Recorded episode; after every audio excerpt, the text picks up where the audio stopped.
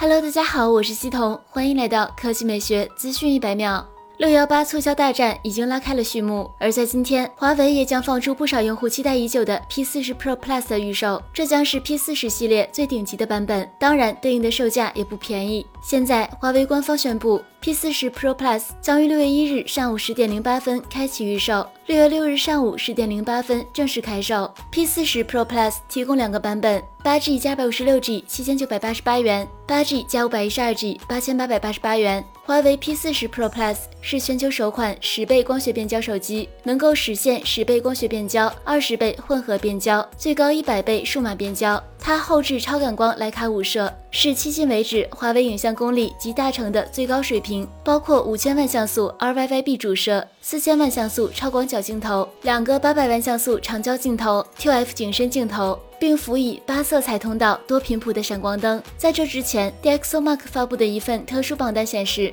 按照照片、视频、广角、夜间摄影、变焦、散景六大类，评选出了每个分类表现最好的手机。结果，华为 P40 Pro 四次上榜，是目前 DxOMark 静态图像数据库中的顶级存在。在图片类别下的所有测试中，都有相当坚实的表现，看不到真正的弱点。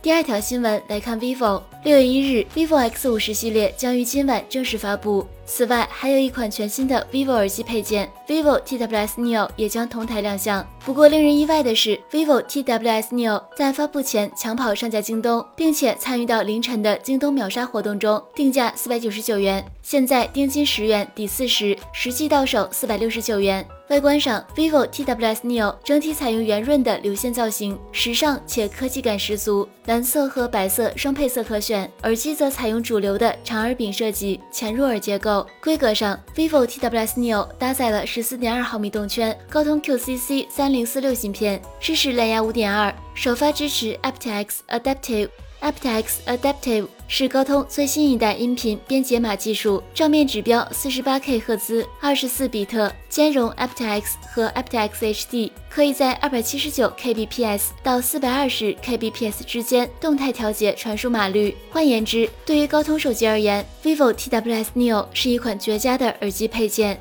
好了，以上就是本期科技美学资讯百秒的全部内容，我们明天再见。